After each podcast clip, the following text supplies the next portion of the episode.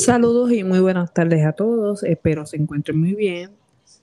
Aquí en una nueva edición de tu podcast favorito, Dialogando con Debbie y Mónica. En esta ocasión vamos a reseñar eh, una orden administrativa emitida en el día de ayer por el secretario de Salud, el señor Mellado, de cara a la, al regreso escolar.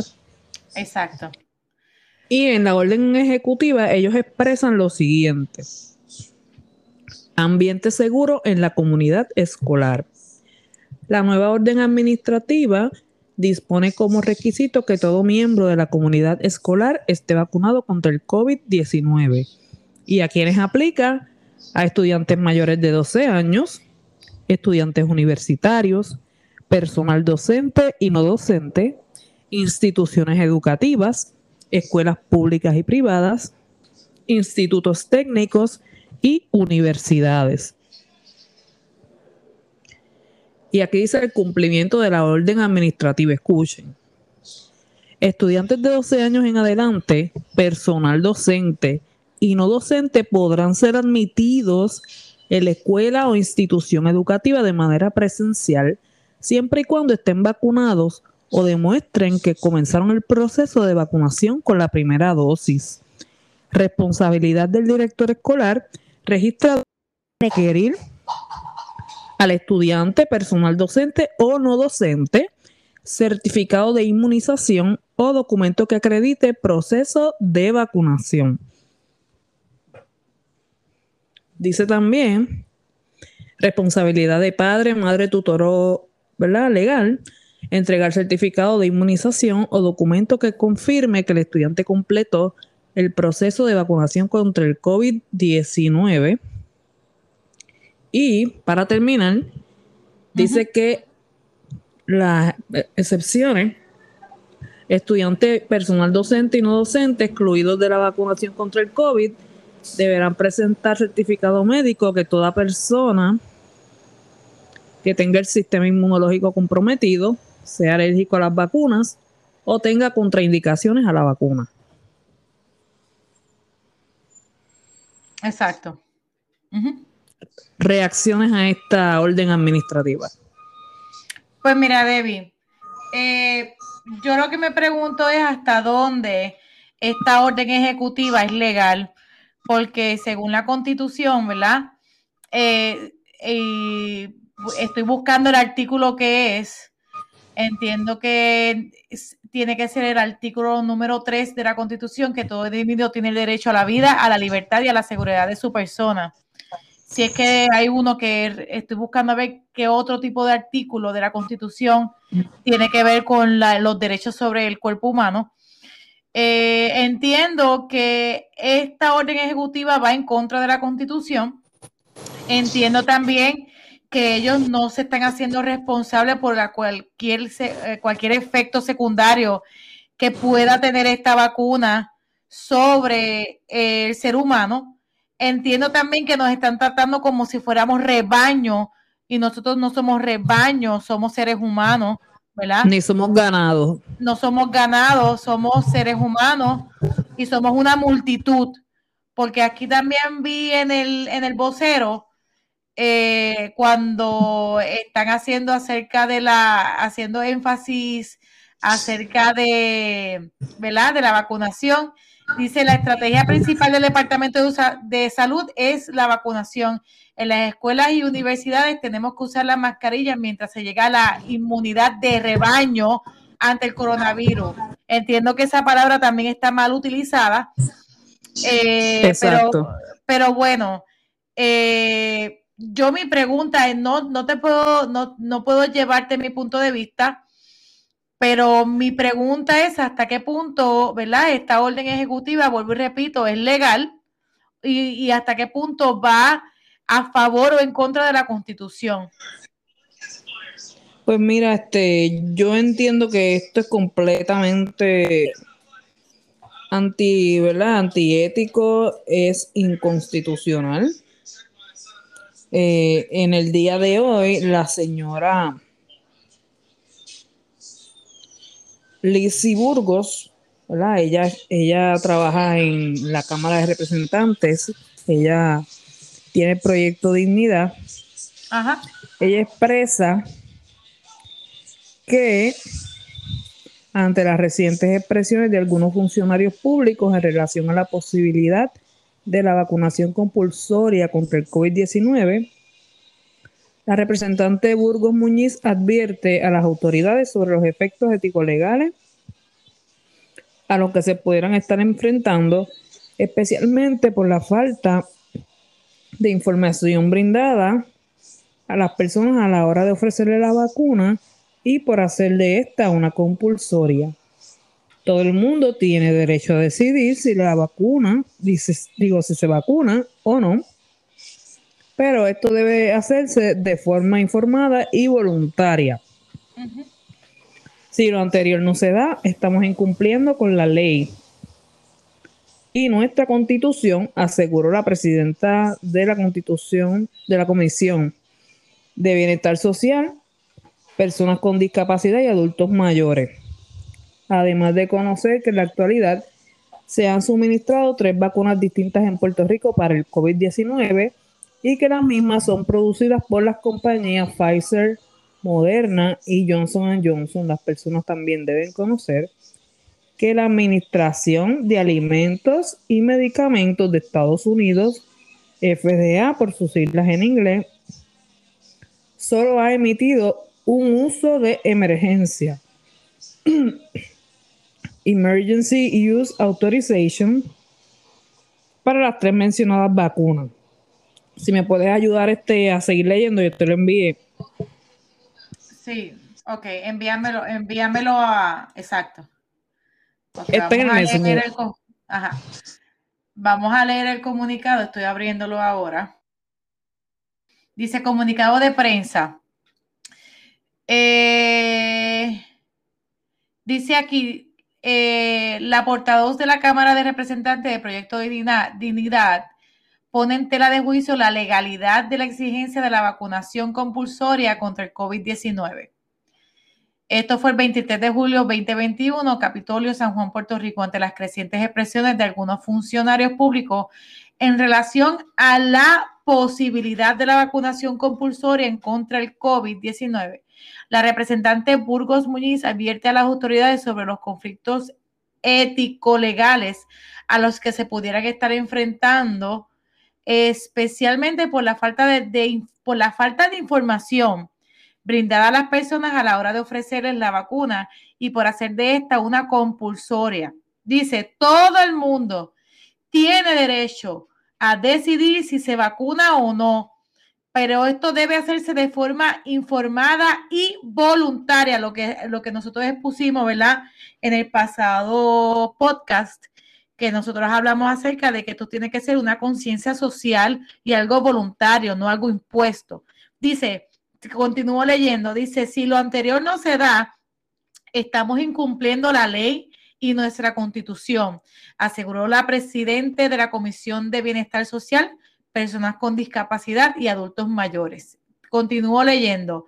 Dice que además de conocer que en la actualidad se han suministrado tres vacunas distintas en Puerto Rico para el COVID-19 y que las mismas son producidas por las compañías Pfizer, Moderna y Johnson Johnson, las personas también deben conocer primero que la Administración de Alimentos y Medicamentos de los Estados Unidos, FDA por sus siglas en inglés, solo ha emitido una autorización de uso de emergencia por las mencionadas tres vacunas. Esto significa que los ensayos clínicos de estas vacunas aún continúan en curso.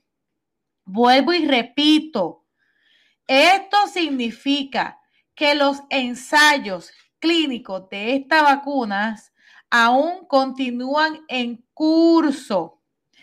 Dice también, no es hasta la finalización de estos ensayos clínicos, el cual está diseñado para durar aproximadamente dos años, la FDA podrá impartir su aprobación final a estos productos. Y recalco, voy a, voy a ponerlo bien bonito. Gente, todavía estas vacunas no se han aprobado, o sea que la FDA no ha aprobado estos productos, están ensayando con estas vacunas sabe que uno no sabe cuáles son los efectos secundarios de ella y quieren ponerla obligatoria en Puerto Rico, mi gente. Tenemos que abrir los ojos. Dice la segunda, la gente tiene que saber que una autorización de uso de emergencia no iguala la aprobación final de la FDA luego de terminados los ensayos clínicos requeridos. Tercero, se debe aclarar que la sesión 564 de la Ley Federal de Alimentos, Medicamentos y Cosméticos, la ley FDIC, por sus siglas en inglés, dispone como condición para que se expida una, una, autorización de uso de emergencia de un medicamento no aprobado por la FDA que el secretario de Salud y Servicios Humanos que los Estados Unidos se asegure de que las personas que reciban el medicamento sean informadas de la opción de rechazar o aceptar la administración del producto, de las consecuencias, si alguna, de rechazar la administración del producto y de las alternativas al producto que están disponibles con sus beneficios y riesgos.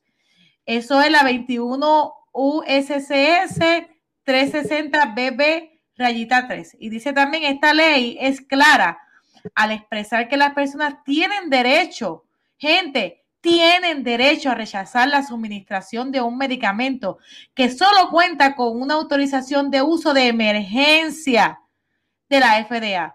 En cumplimiento con esta disposición legal, la hoja informativa para receptores y cuidadores de la compañía moderna contiene el siguiente aviso en su página 4. Dice, vuelvo y repito, en cumplimiento con esta disposición legal, la hoja de la hoja informativa para receptores y cuidadores de la compañía Moderna contiene el siguiente aviso en su página 4 y dice de la siguiente forma: recibir o no la vacuna contra el COVID-19 de Moderna es decisión suya. Si decidiera no recibirla, esto no modificará su atención médica habitual. De igual manera, las hojas, las hojas informativas para receptores y cuidadores de las compañías Pfizer y Johnson Johnson también contienen un aviso sobre el derecho de las personas a rechazar o a, recibir la vacuna COVID-19. Esto fue, manifestó la portavoz del proyecto Dignidad. Burgos continuó. Cuarto, la acción por parte del gobierno y otros sectores de obligar a la población a ser vacunados de forma compulsoria contra el COVID-19 contraviene el carácter voluntario de la vacunación según dispuesto por la propia Ley Federal de Alimentos, Medicamentos y Cosméticos. Los derechos constitucionales garantizados en nuestro Estado de Derecho eh, y la jurisprudencia federal y local. Quinto, como cuestión de hechos, tanto en Europa, Estados Unidos y otros países se llevan estadísticas sobre las reacciones adversas y fallecimientos a estas vacunas. Vuelvo y repito, quinto, quinto. Como cuestión de hechos, tanto en Europa, Estados Unidos y otros países, se llevan estadísticas sobre las reacciones adversas y fallecimientos a estas vacunas. En Estados, en Estados, Unidos el sistema se denomina como el Vaccine Adverse Reporting System, en el cual se han reportado miles de casos de reacciones adversas y fallecimientos. Así que es razonable no es tan segura como la están este, promoviendo. No, no, no, no, definitivamente no. Y la FDA aclaró, esto fue, esto, esto fue, este post fue hace nueve horas, que esto fue un comunicado de prensa, ¿verdad? Y la cuestión aquí es que todavía la FDA, la FDA no, no tiene, no ha aprobado esta vacuna, bien claro lo dijo que la vacuna eh, todavía está en ensayos. Y entonces, ¿cómo es posible que el, que el Senado, la, la legislación, el Departamento de Salud de Puerto Rico decida poner una vacuna obligatoria para poder comenzar las clases cuando tú sabes bien que por ley la FDA aún no ha aprobado esta vacuna?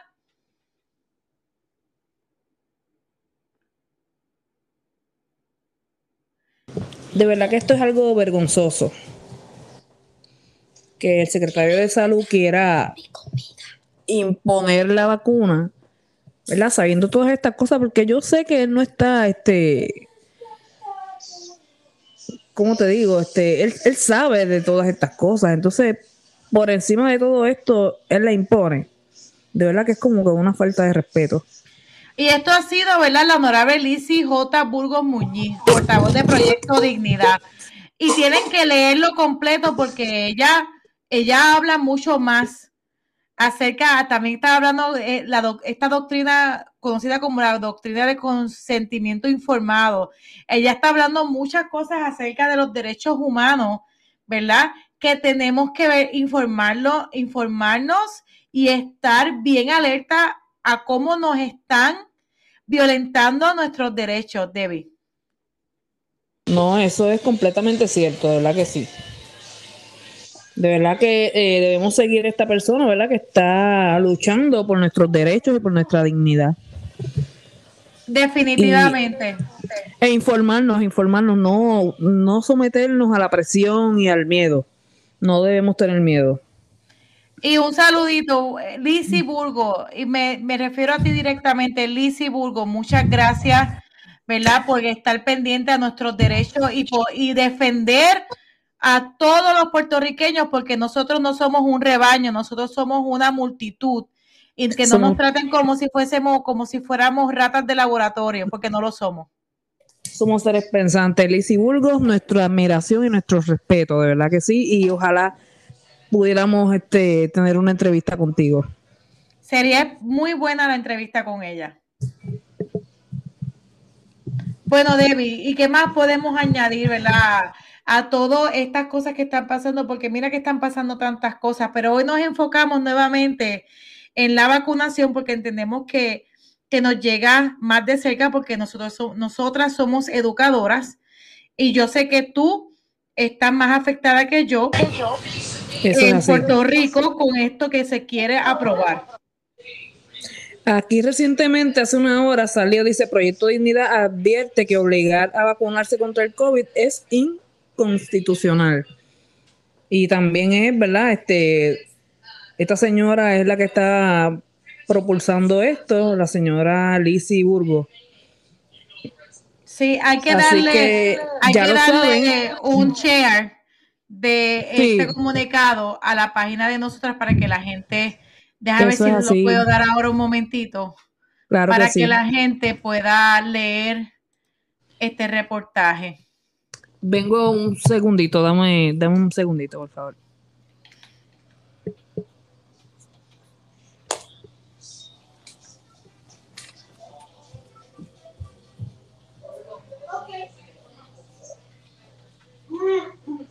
por Liz, esta es Liz Burgos.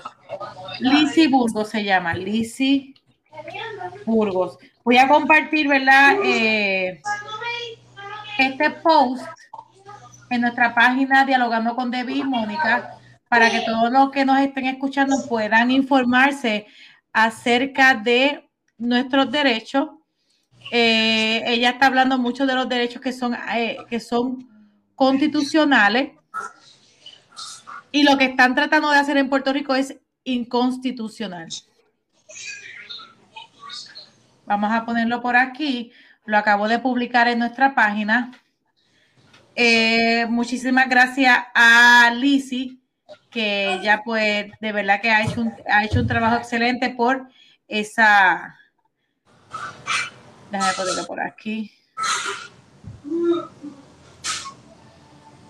ha hecho un trabajo extraordinario haciendo ese comunicado de prensa. A ver si salió, estoy buscando la página. Ok, vamos a. Aquí de vuelta en el podcast. disculpe, disculpe, estaba realizando algo. Okay. Con mi chico, ya tú sabes que cuando eres madre. No, tranquila, que esto es un, acuérdate que esto es un podcast informal y la gente tiene que entender lo que es un podcast informal. Esto no es algo formal, esto es, ya estamos dialogando y a veces cosas, hay cosas que pasan al aire. Eso es así, en los diálogos sucede todo tipo de, ¿verdad? Interrupciones y demás.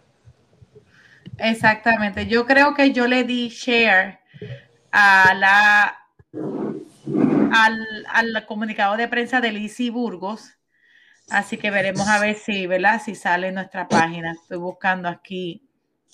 Déjame verificarlo. Verificate a ver si salió.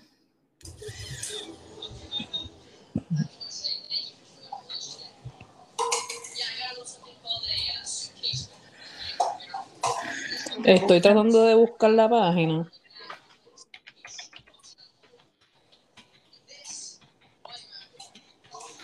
Pero no me deja, no, no puedo ver este.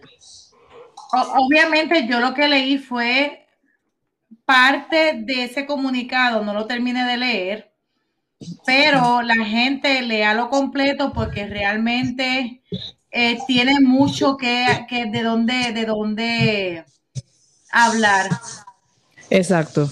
Cuando usted vengan a exigirle, usted se ampara, ¿verdad? En este comunicado de prensa, usted dice no en la Cámara de Representantes se expresó lo siguiente, usted lo muestra y entiendo que con eso es suficiente porque la ley es clara. Así mismo es. y ahí ella, ella expone muy bien, ¿verdad? Este, toda la situación referente a, esta, a esta problemática.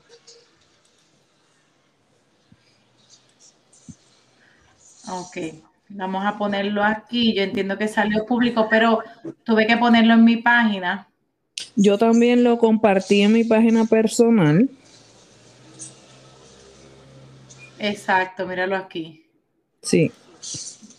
También cabe mencionar, ¿verdad? De esta señora Lizy Burgos, ella también es defensora de los valores, ¿verdad? Está en contra de la ideología de género. Así que de verdad, mi admiración para esta persona me encantaría que ella accediera, ¿verdad? A, una entrevista con nosotros, ¿verdad? Tanto y perspectiva de género, que son temas tan importantes y, ¿verdad? Que tienen tanta, ¿verdad? Sí, ojalá, de verdad que sería muy bueno que ella que ella compartiera un poco acerca de su conocimiento, ¿verdad? Y nos informara más al pueblo, porque de verdad hace falta que informen al pueblo acerca de, todo lo que está acerca de todo lo que está haciendo el gobierno. Exacto. Necesitamos personas como ella, más personas como Lizzie Burgos, que defiendan nuestra integridad y nuestros valores. Así mismo es, Debbie. Necesitamos más, necesitamos más Lizzie. Eso es así. Bueno, ¿y qué tenemos para la próximo, para nuestro próximo podcast, Debbie? Pues mira, para el próximo podcast tenemos ideología de género. Exacto. Vamos a llamarlo ideología de género porque le estamos llamando ideología de género y vamos a dialogar acerca de, ¿verdad? Los pros y los contras acerca de esto y cómo sería, ¿verdad? La mejor manera la, manera más saludable de, poder impactar a nuestros estudiantes y nuestra familia al respecto. Exacto. Vamos a estar hablando de lo que es la ideología de género, ¿verdad? Que va mucho más allá que un movimiento. Esto es algo político. Sí, miren, eh, y cerrando, ¿verdad? Antes de cerrar eh, el podcast de hoy, gente de Puerto Rico y gente que me escucha a nivel mundial, nosotros como seres humanos tenemos nuestros derechos. No podemos permitir que el gobierno, por órdenes, por órdenes, por una orden ejecutiva, nos violenten nuestros derechos constitucionales. Exacto. Así que tenemos que estar bien pendientes a lo que hacen las ordenanzas y obviamente los que hacen las ordenanzas ejecutivas tienen que saber si esas ordenanzas ejecutivas van por debajo de una, de una ley constitucional porque este, ese es el problema. Ellos pusieron la medida, una orden ejecutiva que va en contra de los derechos constitucionales y tú no puedes hacer eso, David.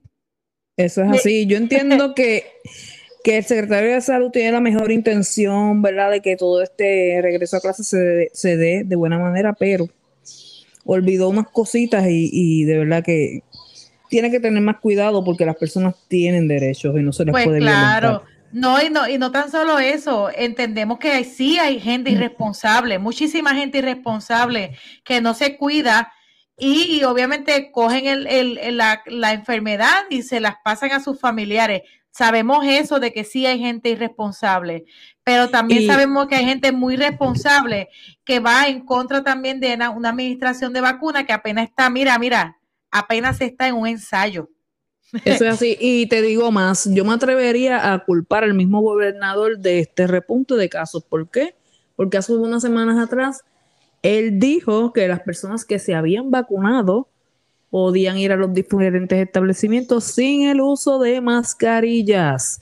No, y no, luego de esa orden comenzó el repunte de casos. Así eso es totalmente un, un, error, de verdad, un error. A pesar de que usted tenga su vacuna, mire, mire, use la mascarilla, use la mascarilla y protéjase, número what.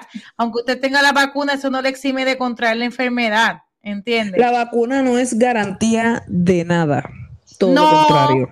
Todo lo contrario, inclusive la FDA mismo dijo que no la han hecho, ¿verdad? Eh, no la han aprobado todavía porque están en pleno ensayo. Exacto, así que usted mire, aunque tenga las 20 mil vacunas, usted siga con su mascarilla, su uso de sanitizer y su distanciamiento social para asegurar su salud y de las personas, ¿verdad?, que los están rodeando. Exacto, y obviamente si usted decide vacunarse, no deje de usar la mascarilla. Claro que sí, porque volvemos y decimos, la vacuna no es un chaleco antibala. No es una garantía. Y eso es todo por el día de hoy, Debbie. Dímelo, Debbie, dímelo, Debbie. Eso es así. Sintonizar este programa. Nos vemos en otra edición de Dialogando. Con, dilo, dilo con. Debbie. Y Mónica. Chao, chao. Bye.